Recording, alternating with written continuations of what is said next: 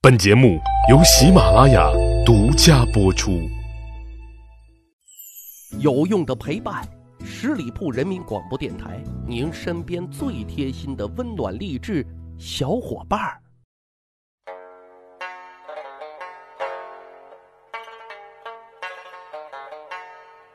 去扒历史，增长见识，密史趣谈。我是大汉。历史上的败家帝王、变态帝王很多，但是啊，年纪轻轻就开始作妖，不仅败家还变态，他俩肯定是无敌了。谁呢？他们就是南朝时期刘宋政权的前废帝刘子业，后废帝刘裕。南北朝是一个超刺激的时代啊！南面呢是以宋齐梁陈的政权更迭为主。其中要说啊，刘宋政权虽然说比较短暂，但是也有很高光的时刻啊。比如说，祖冲之啊，将圆周率推演到了小数点的后七位，这一杰出成就啊，领先欧洲一千多年。还有刘义庆的《世说新语》，咱现在读起来都是津津有味的啊。可以说，刘宋政权刚开始创业的那一段时间还是很强盛的啊。但是，打江山容易，坐江山啊不易。尤其是碰到那些不孝的变态子孙，那可就加速了皇权的灭亡呀。刘子业，刘宋政权的第六位皇帝，十五岁继位，但是十七岁就被干掉了啊。在位虽然说只有两年的时间，但是呢，他却被称为什么“人神共愤”的皇帝啊？得这称号，他都干过什么事儿呢？这么说吧，在他的世界里啊，没有规则就是最大的规则啊！什么伦理纲常，什么法治制度，都是可以任意践踏的，以至于他的行为啊，着实看傻了吃瓜群众，因为太没有底线了啊！你比如说，宋孝武帝刘俊啊，也就是说刘子业他老爹，刘子业那是盼星星盼月亮的啊，终于把老爹盼上了西天。啊，刘子业就顺利的坐上了宝座啊，高兴大发了，一下子还没收住父亲的灵柩啊，还停放在宫中的时候，他就跑到父亲的后宫逍遥享乐去了啊，纵情饮酒作乐，全然不顾什么礼制束缚、伦理纲常。老父亲这边终于可以入土为安了。刘子业啊，突然醒悟过来，当初啊，他当太子那会儿，父亲好像对他不太好，老是责备他。于是呢，他竟然命人啊要掘开父亲的墓葬。多亏有人奉劝啊，说这对他自己啊不吉利，哎，这才给放弃了。可是为了出这口恶气啊，他竟然让人往自己父亲的陵墓上啊泼粪便。更无语的是什么？刘子业母亲在其父亲去世之后就卧床不起了。太后呢也自知自己的日子可能也不多了。可这个不孝儿呀，却从来都不来看望他自己。虽然有气，但是啊，还是想看看自己的儿最后一面，劝他呢做一个有作为的好皇帝。啊，于是就派人去请刘子业。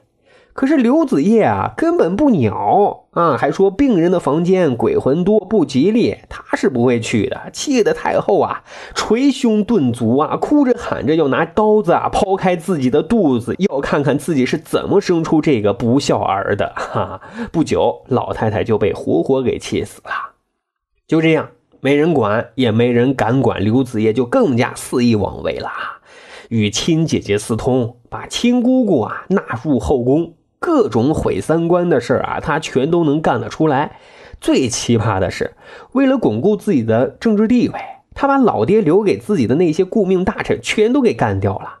最后觉得我这几个叔父好像最危害自己的政权，于是他又开始想方设法开整自己的这些叔父了。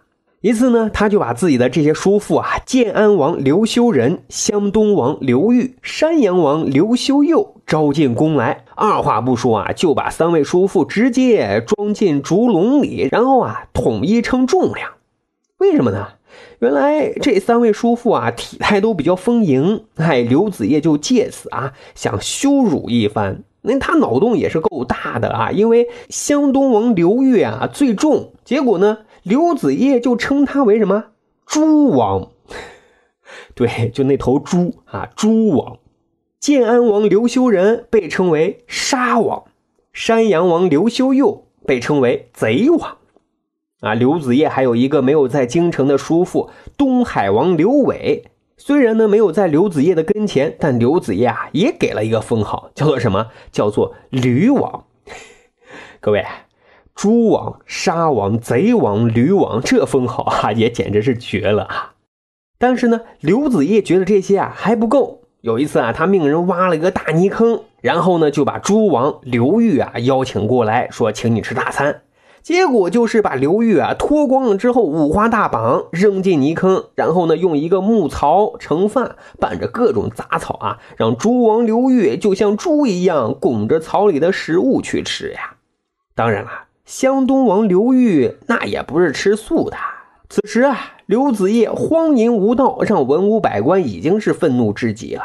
湘东王刘裕就暗中密谋，趁着刘子业出席一次捉鬼宴席上啊，发动政变，砍杀了刘子业，自己啊登基上位。就这样啊，一个荒淫残暴、人神共愤的小皇帝结束了他可耻的一生啊！被杀的时候啊，年仅十七岁呀。各位啊，这个世上还有一句话叫做“没对比就没有伤害”。以为刘子业变态至极，其实还有一个啊，有过之而无不及，他就是刘裕的儿子刘裕。有没有听糊涂呢？啊，刘宋政权真的很诡异啊！他的开国皇帝名啊，宋武帝就名叫刘裕啊，那个裕是富裕的裕。刚才被刘子业戏称为诸王的宋明帝也叫做刘裕啊，这个裕呢是曹操谋士荀彧的彧。问题是他的儿子啊，也叫刘裕，但这个裕啊是日字头底下一个立。有小伙伴一定就纳闷了啊，他们怎么都不避讳吗？不是历朝历代都很讲究这些吗？还真是啊，历史上就他们这个朝廷啊，挺随意，讲究没那么多。字虽然不同，但音啊完全是一样的，也是历史上少见的啊。咱接着说这个更变态的、更能作妖的刘裕的儿子刘裕啊。刘裕继位之后只有十一岁，但别看他年纪小啊，杀伤力却是很大的。后世甚至评价说他什么夏桀、商纣跟刘裕比起来，那都是小儿科。因为刘裕啊，就是一个杀人不眨眼的狂魔呀。他随身必带三大工具：长矛、凿子、锯子。啊，这些工具可不是修理家具的啊，只修理人。因为无论是谁，稍有不如他意，这些家伙就上来了。刘裕呢，还特别喜欢逛街，但是他不扫货，只扫活物。什么意思啊？刘裕安排两个随从啊，每人手持一把长矛，无论男女老少，无论猪马牛羊，只要是活的，看见就乱刺啊！刺伤的越多，刘裕啊越兴奋。更令人发指的是什么？每当刘裕啊看见血流成河、横尸遍野，他就更疯狂了，还要亲自动手去切割解剖，简直啊就禽兽不如。正因为啊这个皇帝太禽兽了，这就造成整个京城啊大白天的都没有几个人啊敢开门出行，晚上的那就更别说了啊，行人绝迹。好端端一座城变成了一座啊阴森恐怖的。活空城，这下外面没什么玩的了，找不了变态的这种刺激了。刘裕就只能在宫里发泄了。有一天啊，刘裕身边有一个很宠信的亲信啊，名字叫孙超。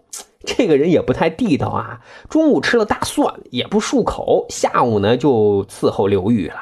可是刚接近刘裕啊，一开口说话，刘裕就赶紧把鼻子给捂住。嗯，你中午吃过大蒜？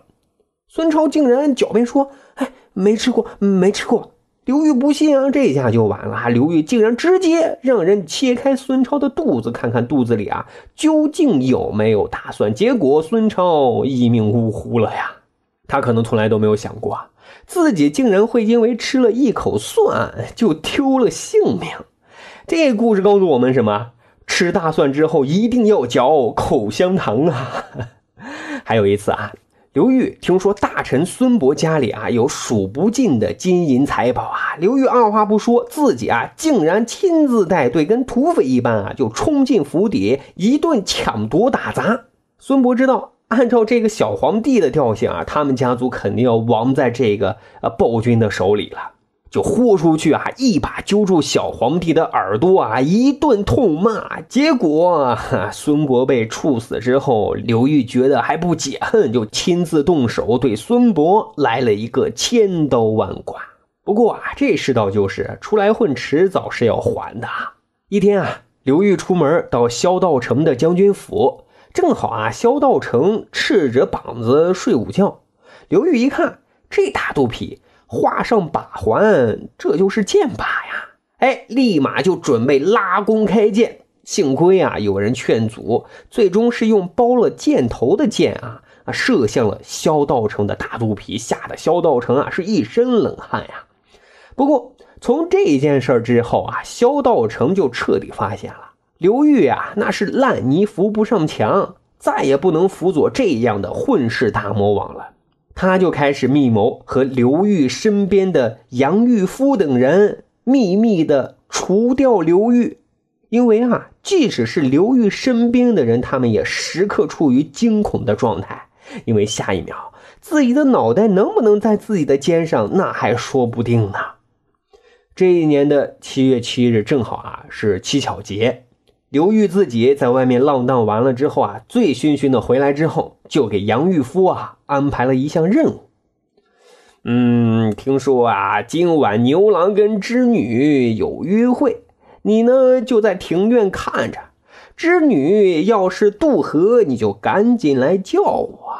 你要是没有看见，我可就要杀了你。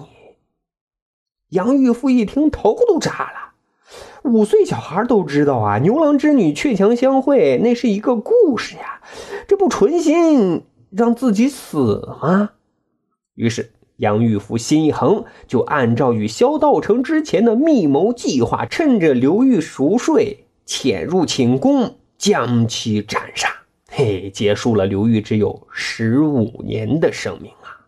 历史上称他为后废帝。